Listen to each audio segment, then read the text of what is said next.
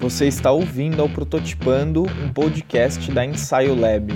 Meu nome é Pedro Piovan, eu sou fundador da Ensaio e por aqui a gente vai receber quinzenalmente diversas pessoas que são amigas da inquietude para a gente navegar e explorar juntos a essência da inovação e do design.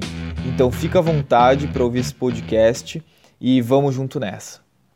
Se você quiser continuar em contato com todos os assuntos que a gente trata aqui no Prototipando, aproveita para se inscrever na nossa newsletter, que sai toda terça e quinta. A gente envia algumas provocações, reflexões, eh, aprendizados, informação sobre tudo que tanja esse mundo de inovação, design, empreendedorismo, criatividade. A gente vai deixar o link para inscrição nessa news, da newsletter no, na descrição desse episódio. Então, clica lá no link e se inscreve para você receber a nossa newsletter.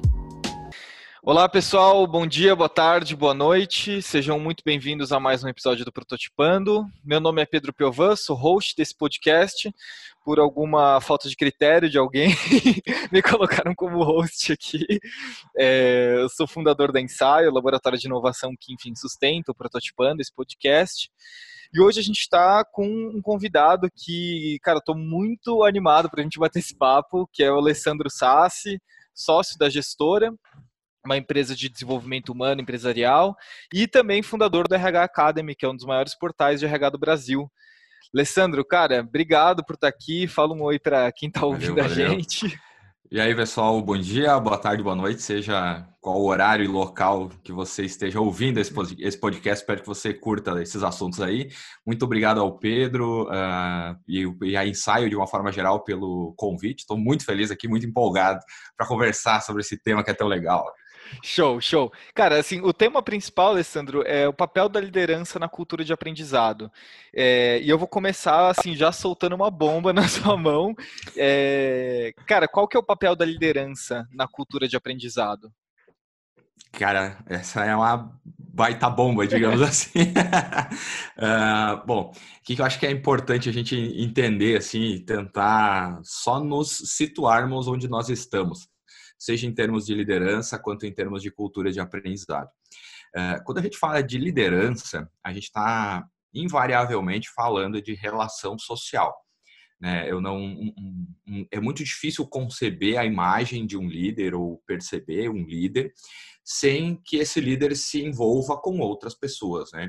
Então, uh, principalmente assim, a posição de líder, né? quando a gente fala nas organizações, via de regra, ele, ele, ela está vinculada a um cargo, né?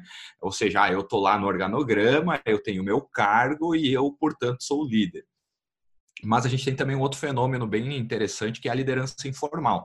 É aquela liderança que emerge em grupos onde não existe uma hierarquia pré-definida.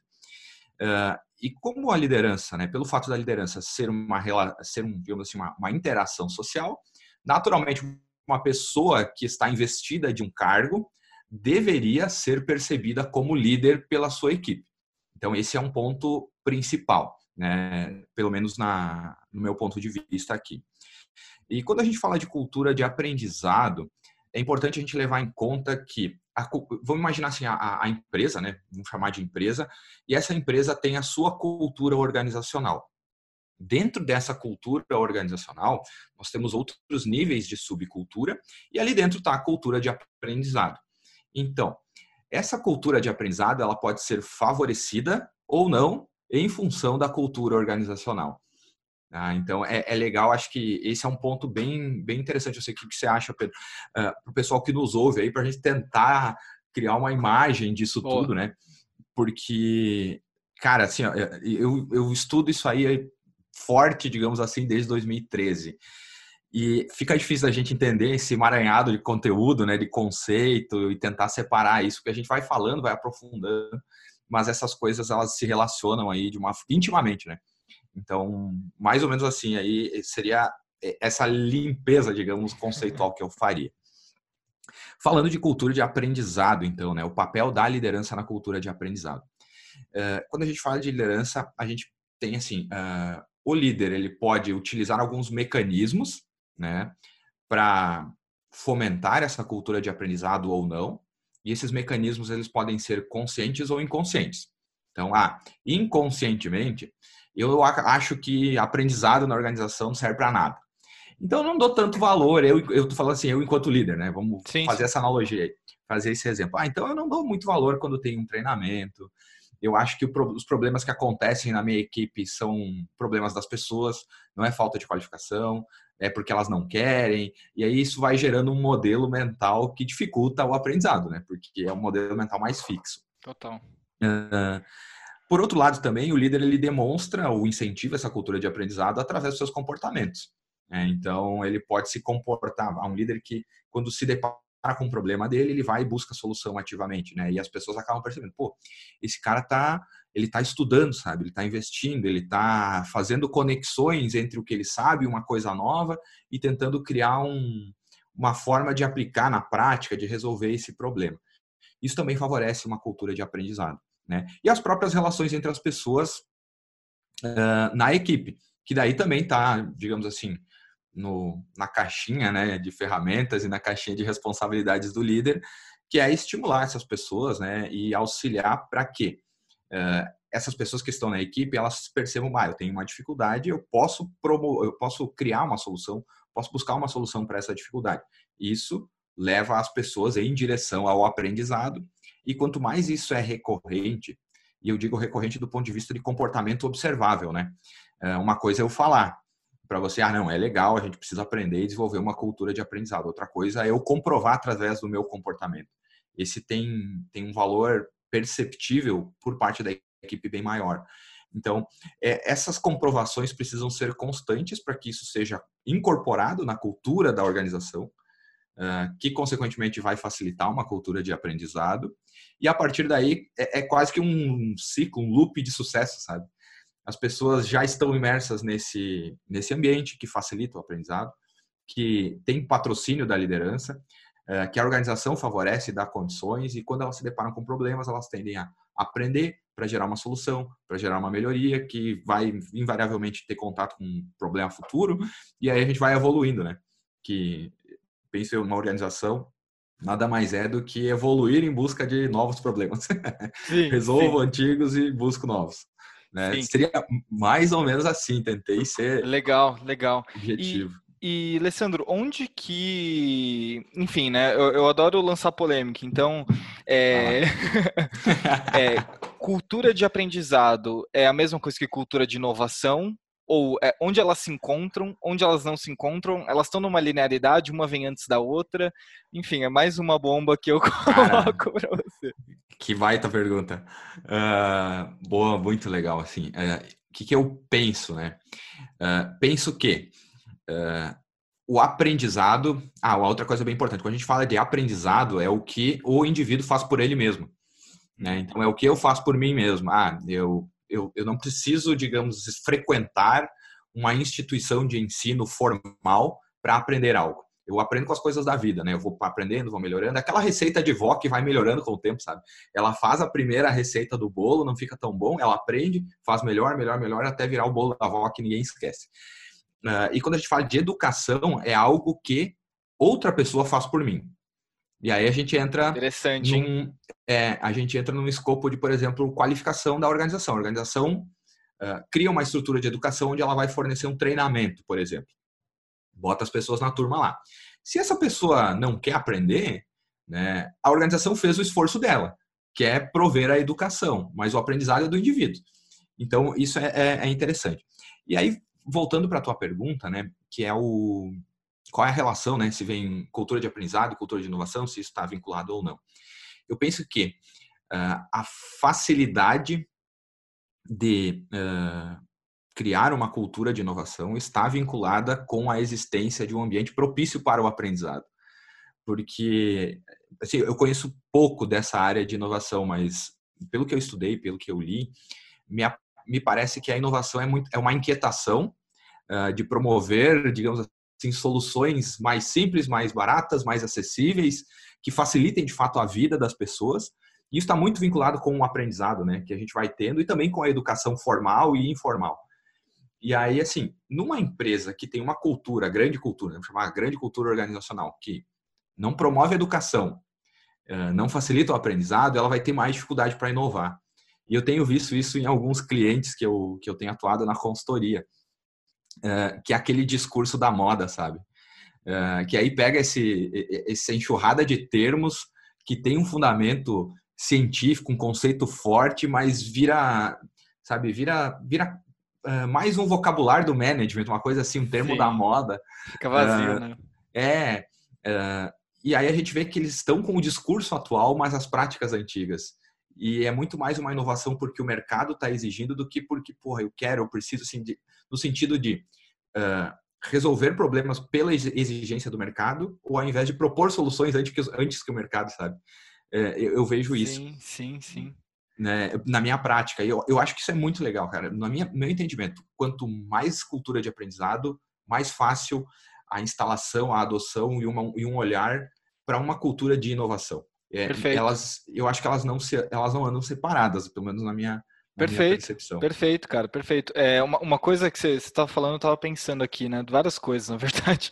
Mas uma, uma das coisas em, em, relação à inovação é as empresas que elas buscam a inovação passivamente, ou seja, depois de tomarem um empurrão do mercado, é, na verdade elas só estão reagindo, né? E inovação ela não vem da reação necessariamente. É. é porque a, a, o risco da gente criar algo que não é intencional ou quando a gente cria, é, gera uma inovação com intenção, a gente tem um benefício positivo que a gente quer gerar para o nosso cliente, para o nosso stakeholder ou quem quer que seja. É. Então, tem que ter muito cuidado, né? Porque quando a gente fica só no passivo, parece que a gente fica sendo empurrado por uma força que, por assim dizer, a gente nem conhece, né? Porque quem que é esse tal de mercado? Qual que é o sobrenome dele? Eu já, eu já conversei com esse tal de mercado, né? Também é. tem isso, né? E às vezes até, é. às vezes é um fantasma, né, Alessandro? É, é, verdade. Cara, te ouvindo falar agora, eu fiquei pensando também numa experiência que eu tive no outro cliente. Boa. Assim, uh, e isso que tu fala, assim, de que a inovação, ela é, uh, de certa forma, empurrada, né? A empresa, assim, bah, eu tenho que inovar porque o mercado está exigindo. O que eu tenho visto de é, empresas e pessoas que adotam esse comportamento reativo é muito mais uma cópia de soluções que foram as primeiras. É, eu tive eu tive a oportunidade de participar num projeto aqui com não é um banco é, ele atua no ramo financeiro aí eu vou dar essa pista só infelizmente não posso Boa. falar o nome aqui. Mas assim é, e era nessa discussão bom qual é o papel que o profissional do futuro né o profissional do agora é, precisa ter adotar para que ele seja inovador e consiga levar a empresa assim para sustentabilidade dentro do ramo financeiro e aí nas discussões surgiam assim, ah, a gente precisa ter um, sei lá, um aplicativo legal. Só que isso não é inovador.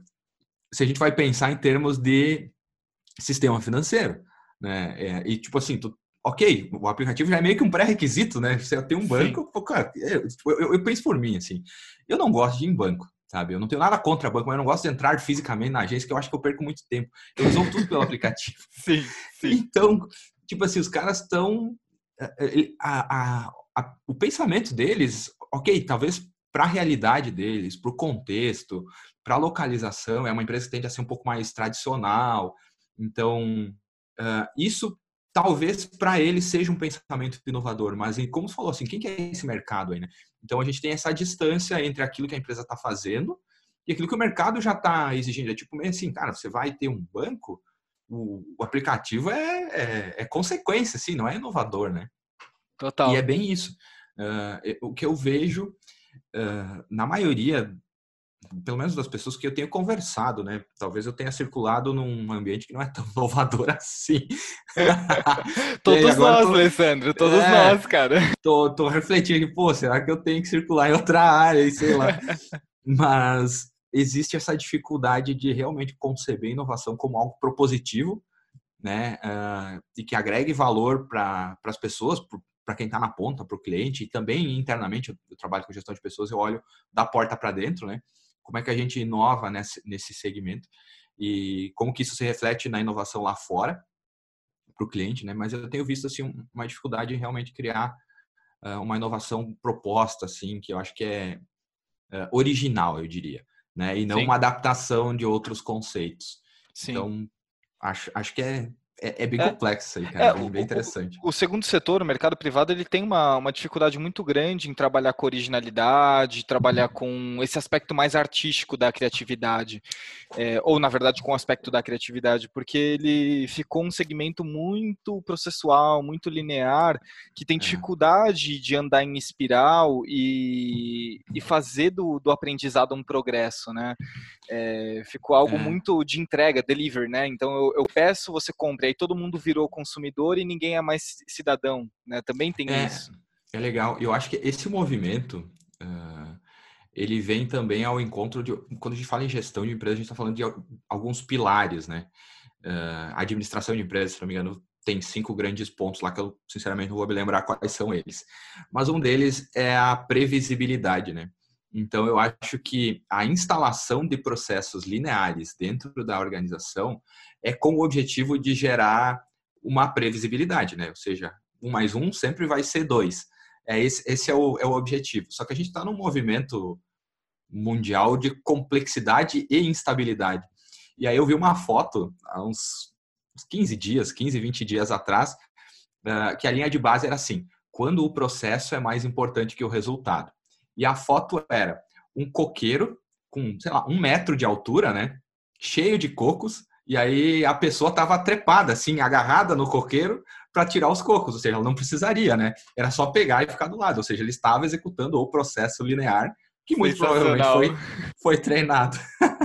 e aí eu fiquei pensando, cara, é, é, é bem isso. E aí, quando você fala da, das organizações, né, do segundo setor, tem um fenômeno que acontece que chama mimetismo organizacional.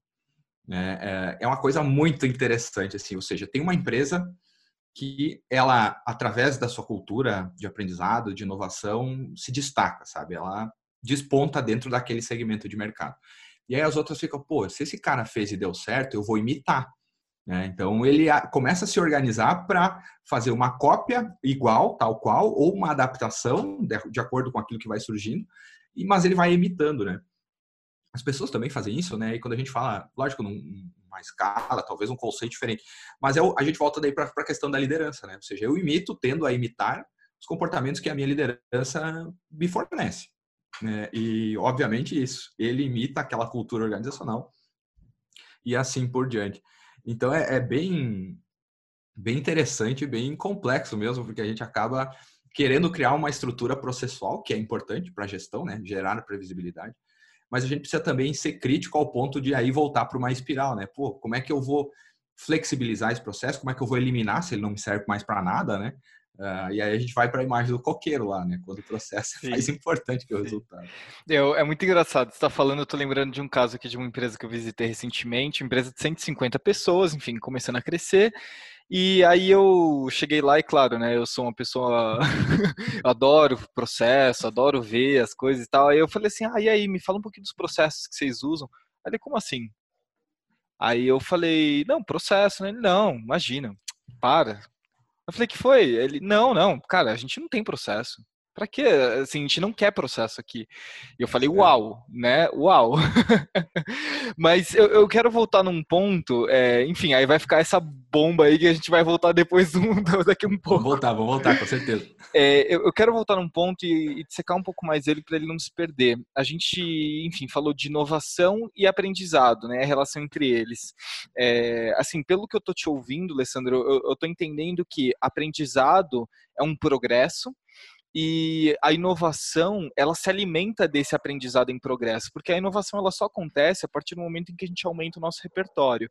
Aumentar é. o nosso repertório é progredir constantemente em termos de aprendizado do que quer que seja. Né? E, é. e, e até eu, eu coloco um agravo aqui, que uma coisa que eu eu brinco muito e brinco falando sério aqui dentro da ensaio, eu falo, gente, vamos conhecer coisas que a gente não sabe, vamos no cinema, vamos no teatro, vai pro parque, vai conversar com gente que você não conhece, vai conversar com gente que você discorda, porque é só assim que a gente expande o nosso repertório, né? É, é cara, assim, é, eu, eu, eu te ouvindo falar, eu, eu acabo lembrando, né, de algumas práticas também, e invariavelmente faço uma autocrítica, com certeza, mas eu acho que, é, cara, isso que você fala é o seria meu, na minha percepção uma base fundamental quando a gente quer ampliar repertório para ter mais fontes de informação para propor uma inovação ou uma melhoria, né? Uh, e a nossa dificuldade, eu digo, assim, às vezes até a minha, fazendo uma autocrítica mesmo, é você sair daquela zona, daquela, daquele círculo onde você já tem, já está de certa forma adaptado, né, a se comportar, a falar, terminologia, e para áreas diferentes, e para um lugar que você não, não domina e não conhece nada, que é uma zona de desconforto, né? É, sem querer voltar aí para chavões uh, do vocabulário do management. Mas, mas eu acho que, cara, eu, eu, isso é, do meu ponto de vista, é fundamental mesmo. Simplesmente você entrar numa indústria que não faz, não conversa minimamente com aquilo que você atua profissionalmente falando, eu acho que traz muitos subsídios. Porque eu, eu acredito que essa troca entre as pessoas, por mais distantes que possa parecer, elas tendem a gerar uma, uma melhoria, assim, né? Porque a gente tem uma, uma tese, né? Aí uma antitese, e de, da análise dessas duas eu gero uma síntese. E essa síntese faz com que eu, bah, cara, aquele programa que eu vi, eu poderia resolver dessa maneira. Esse ponto que para eles já é talvez antigo, é uma inovação dentro do meu segmento. Posso fazer uma adaptação, posso criar algo novo. E eu tenho percebido isso que eu sou graduado em psicologia. Uh, circulei num, num, determinado círculo de pensamento por pelo menos cinco anos na faculdade. Saí para um pouquinho parecido que é a, a, gestão de pessoas. E há um tempo atrás eu fui para participar de um evento aí sobre finanças, né? E assim, não fazia ideia do que estava sendo discutido. Mas a forma como eles tendem a visualizar determinadas ações trouxe muito mais objetividade para o meu ambiente de trabalho, né? Porque eles tendem a factualizar, né, tudo ou tentar quantificar coisa que na psicologia até então era muito difícil, cara. Como que eu vou atribuir um número para sua felicidade? Sim. Né? Mas isso era a minha cabeça crítica enquanto eu estava na faculdade. Não estou dizendo que era errada, né? Uh, só que, por outro lado, as pessoas com quem eu converso não são da mesma área que eu, elas não têm a obrigação de, de saber, o, o, de acreditar naquilo que eu falo. Então, eu preciso achar um ponto de intersecção aí, que talvez seja isso que eu tive lá numa área que não é nada, nada a ver com a minha. Sim. Então, isso, cara, eu acho que é, é justamente isso, né? Conversar com quem você discorda ou quem é. discorda de você é uma baita. É, enfim, o, o, exercício da dialética, né? Que é, aí eu, eu, falo assim, ah, o exercício da dialética marxista. Enfim, a galera fala, ah, marxismo, não sei o que, enfim, né? Aí eu deixo essa galera chorar porque, cara, enfim, a gente tá falando de um outro nível de discussão, etc. Mas é. existe um ponto importante porque esse exercício dialético, ele, ele te propõe é, uma, uma postura de curiosidade, né, Alessandro? É. E a, a curiosidade não é uma coisa que você fala que você é curioso, você se posta como né? Você demonstra como curioso, é, porque não adianta nada, enfim, eu eu vou e vou no novo cenário. Então, por exemplo, é, é engraçado porque eu estou fazendo o caminho inverso. Eu estou vindo de uma área de business e indo para a área da psicologia. Então, é. É... eu também. Então a gente se encontrou no meio do caminho porque eu estou é. saindo da psicologia e indo para o business. se encontramos no meio do caminho. É. E para mim, enfim, quando, quando eu entrei nesse cenário em que o, a subjetividade ela é tão importante é, é, é, quase que obrigatório você fazer um exercício dialético, né? De que eu tenho uma tese, eu estou entrando em contato com uma antítese e esse encontro gera uma síntese, né? Isso é, é muito importante. Por isso que a curiosidade na, na nossa concepção aqui, ela é uma base para a criatividade, que é uma base para a inovação. Né? E aí, é. falando um pouquinho, Alessandro, sobre é, liderança criativa, cara, eu queria que você dissecasse um pouco, enfim, colocando tudo isso em pauta, é, o, o, qual a importância da liderança criativa? Como que uma pessoa é considerada ou não um líder criativo? Enfim, queria que você ah, dissecasse legal. um pouco esse tema. Legal, legal. Vou, vou tentar uh, dissecar esse, assim, quebrar esse complexo da liderança. Hoje de manhã eu estava lendo um estudo, inclusive, e aí ele, ele pontuava assim, ah, que ele focaria esse estudo em um determinado período mais recente da história da liderança que começava em 1900. era um esse era o período recente. Segundo ele, tinha, sei lá, de 1600 para cá, vem sendo discutido isso. Mas vamos olhar assim. Uh, eu vou tentar propor, assim, fazer um, exercício da gente tentar imaginar o líder enquanto um indivíduo, um único, né? Não vamos falar da liderança em termos social, depois a gente amplia Perfeito. ou tenta uh, extrapolar desse, dessa conversa aí. Quando a gente fala de liderança, a gente tem alguns na, na minha percepção, grandes fatores que são importantes que um líder tenha atenção. Um deles é o, é o que se chama de, pelo menos o que eu li num estudo, chama capital psicológico, que é qual é o estoque de conhecimento emocional que esse líder tem sobre si e sobre como ele desperta emoções nos outros e também como os outros uh, vivenciam determinadas situações emocionais, conhecimento dos sentimentos, né, uma, praticamente uma autopercepção. Depois disso, a gente tem aí um outro grande fator que seria o capital social desse líder. Ou seja, quantas pessoas ele conhece que podem criar uma rede de suporte para ele e o quanto ele é capaz de criar novos pontos nessa rede de suporte e também trocar. Né? Ou seja, como que ele ajuda outras pessoas, outras pessoas ajudam, mas não, não numa lógica de transação, sabe? Pô, eu te ajudei a atravessar a rua, você me ajuda a não sei o que lá, mas assim, simplesmente desenvolvimento de relação social mesmo, tá? Uh, e o seguinte é o capital, assim, da a estrutura organizacional que favorece a criação disso ou não. E a gente vai para os espaços amplos, né, onde as pessoas se veem, ou espaços compartimentados. Do capital social, ah, da junção do capital social e com o capital psicológico, a gente tem o cognitivo, né? Que aí são as decisões do líder, propriamente dito. Ou seja, uh, se ele tem acesso a pessoas que discordam dele, isso vai fazer com que ele refine uh, uma percepção que ele tinha. Né? Digamos assim, ah, você me diz que inovação é legal, por exemplo, e eu não, acho que não é legal. A gente vai, pô, mas será que é legal mesmo? Sabe? Se ele tem uma autocrítica, um capital, digamos, psicológico que vai refletir sobre algumas coisas, ele vai buscar mais informações e a tendência é que a decisão seja melhor, né? A qualidade da decisão seja melhor. Daí o capital cognitivo, que é a junção, na minha percepção, desses dois. E ele vai aí para deriva para a tomada de decisão dele, né? Que se ele não uh, interage com outras pessoas, estou falando assim entre pares, vamos pensar o clássico organograma organizacional, piramidezinho, né? Ele pode interagir entre pares com as suas equipes para cima e para baixo. Uh, se ele não interage, o capital social em tese fica diminuído e ele tem menos contato com pessoas que discordam dele. Se ele tem menos contato com pessoas que discordam dele, uh, é provável que a decisão, ou enfim, a informação que ele busca para tomar uma decisão que está vinculada com a criatividade não seja tão profunda. E aí eu vou na primeira página do Google ali, né? Acho que um mais um é dois para sempre e essa é a minha decisão. Isso impacta na minha criatividade na hora de propor uma revisão de processo, por exemplo, na hora de criar uma alternativa de qualificação para as pessoas, de estimular o aprendizado desses indivíduos e também do meu autoaprendizado, né? Lembrando que o aprendizado é o que o líder também faz por si mesmo. E também, se ele não tem essa percepção de como, uma auto-percepção, digamos, né, que está vinculada com inteligência emocional, e entre, outras, entre outros estudos que surgem por aí, é, é bem provável que ele acabe se limitando. Então, ele vai funcionar, é, pensar numa grande organização, até um determinado ponto.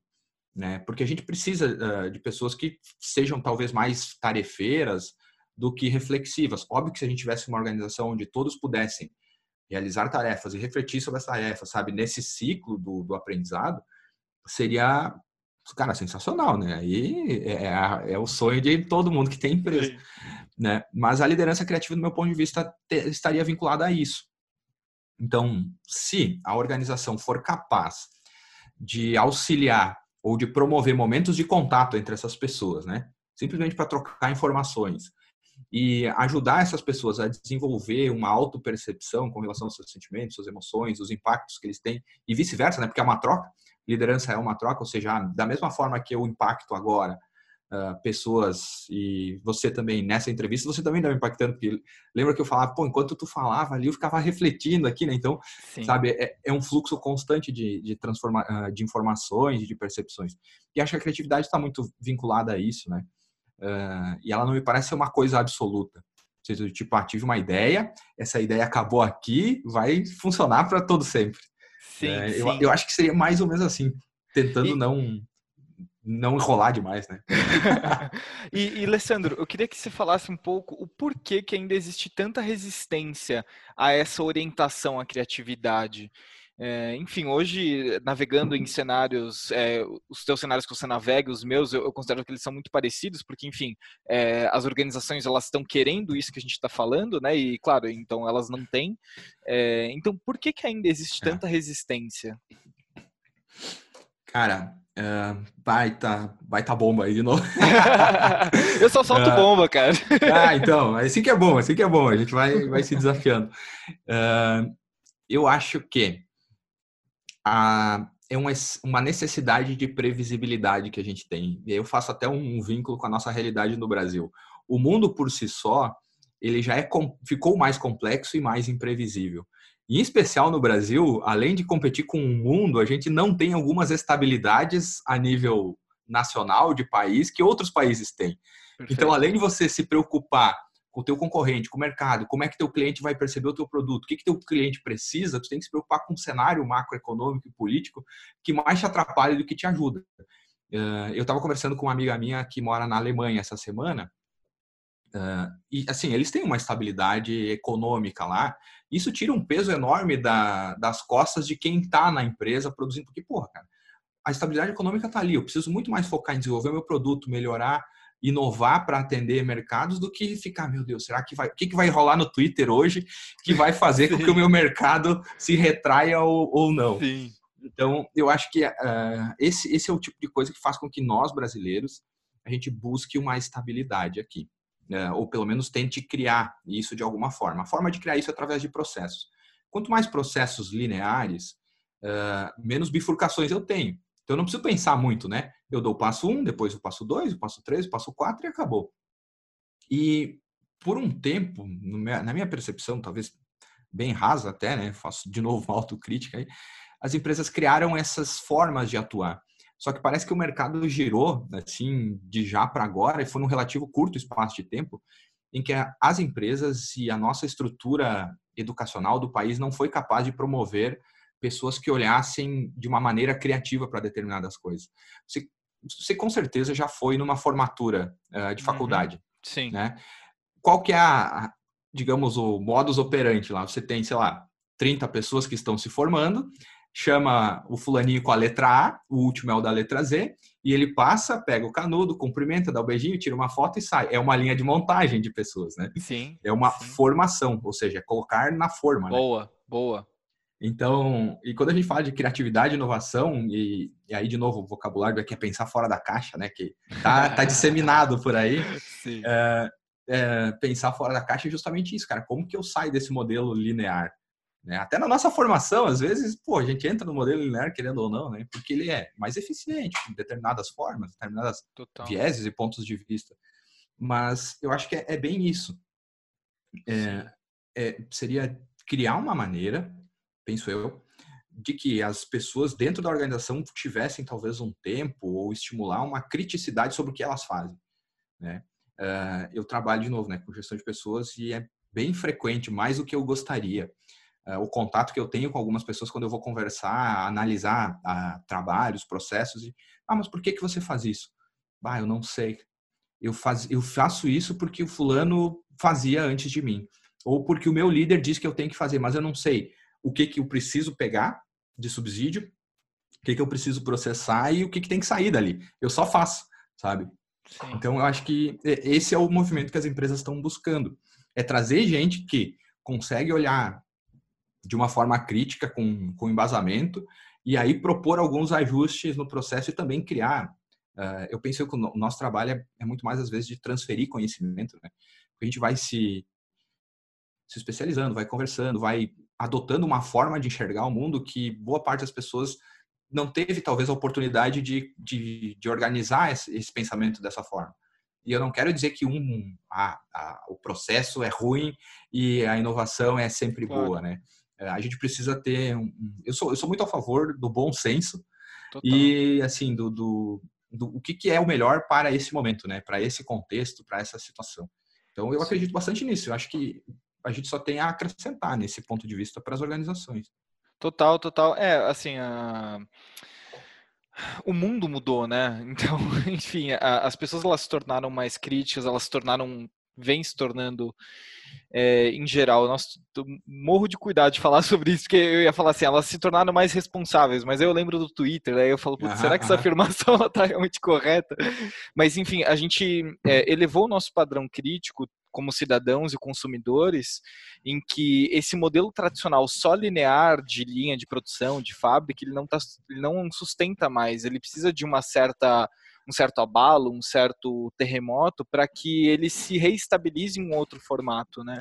É, a gente tem até movimentos de economia circular agora, né? Isso. Que, pô, até um tempo atrás eu não precisava me preocupar com o que eu colocava no lixo, né? Lixo era lixo, acabou.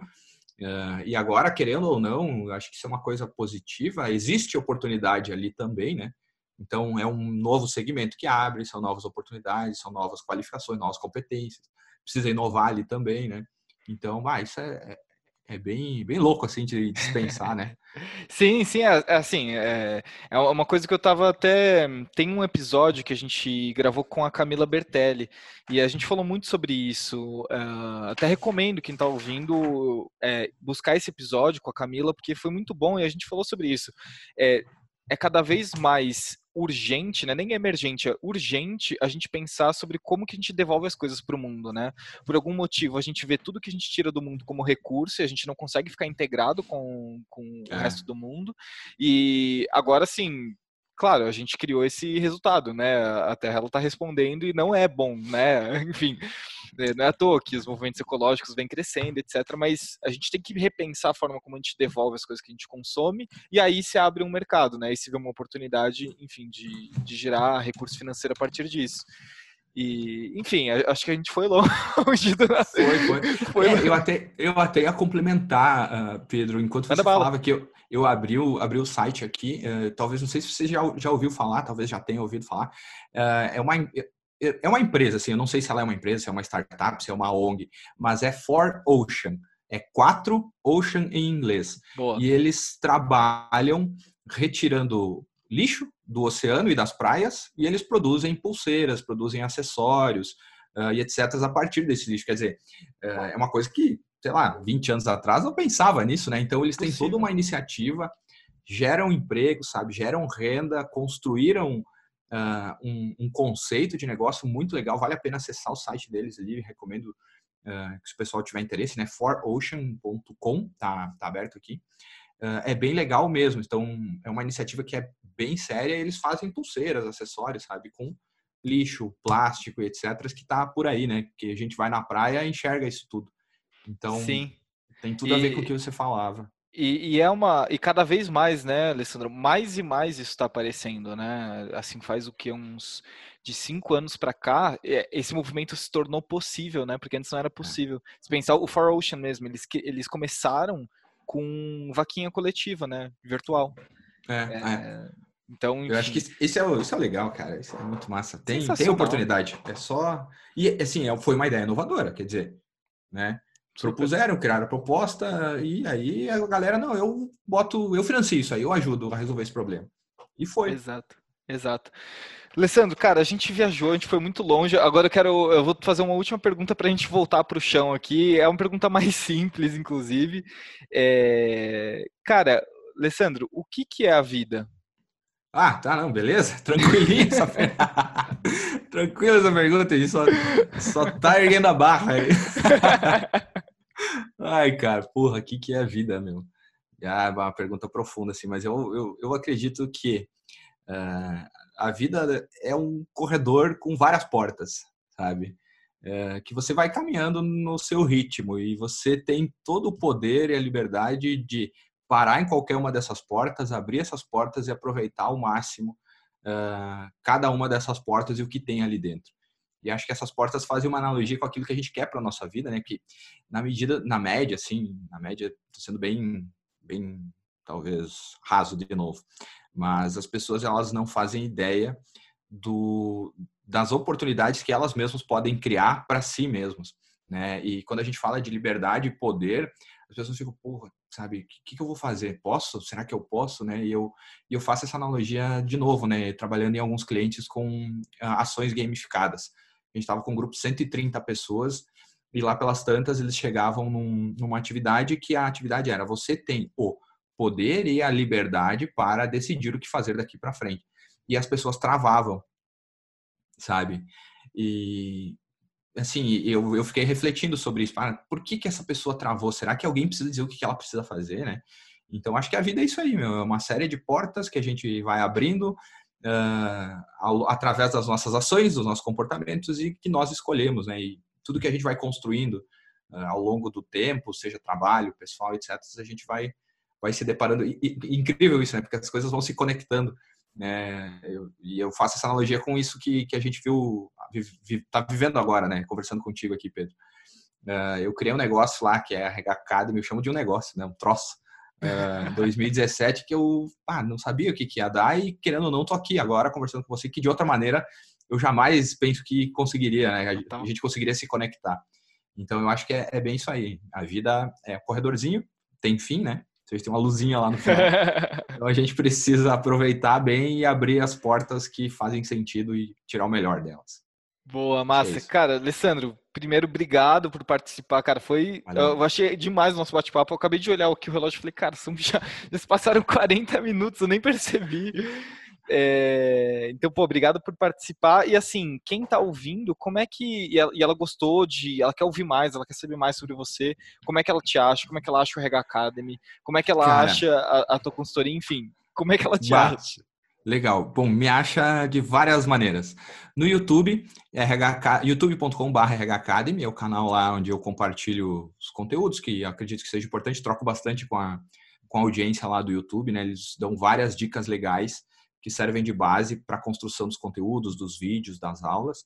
Tem o rhacademy.com.br, uh, ele está sempre evoluindo, né? Então, uh, o site é bem, bem dinâmico, tem artigos, tem blog. Tem o meu Instagram pessoal, que é o arroba Alessandro Sassi. Lá pode falar direto comigo, através de inbox, etc. Uh, eu compartilho bastante conteúdo lá também. Então, esses seriam os três principais uh, locais aí para conhecer um pouquinho mais o trabalho da RH Academy. E para quem quiser é, conhecer o trabalho da consultoria, chama Gestora, é exatamente isso, né? Gestora, uh, sou eu, eu sou sócio junto com mais quatro mulheres, e é a gestora DHE.com. A gente trabalha com consultoria, treinamento, desenvolvimento e pesquisa voltado para gestão de pessoas. Então, é só acessar lá, entrar em contato comigo. LinkedIn também, né? Vocês podem me achar fica bem à vontade aí. Tô, tô por toda a internet. massa, massa. E você que também quer saber mais sobre ensaio, inclusive tem um texto no nosso blog que é, ele chama Ode à Criatividade, que, enfim, dialoga muito isso que a gente está falando. Vou, a gente vai deixar o link aqui no, na descrição do podcast, porque eu acho que vale muito a pena. Enfim, é um, é um ode à criatividade que o Léo. É, um designer aqui da Ensaio, ele, ele criou esse conteúdo, eu acho que é muito válido aqui também, para você que quer, enfim, uma gotinha de é, de uma visão positiva e otimista sobre o mundo. A gente está precisando aí, a gente está precisando. Estamos precisando diante é. do nosso cenário. Galera, é isso. Muito obrigado por você que ouviu até o final e confira também os nossos outros episódios que a gente falou mais sobre criatividade, inovação. E é isso aí. Valeu, um abraço, gente. Tchau, um abraço.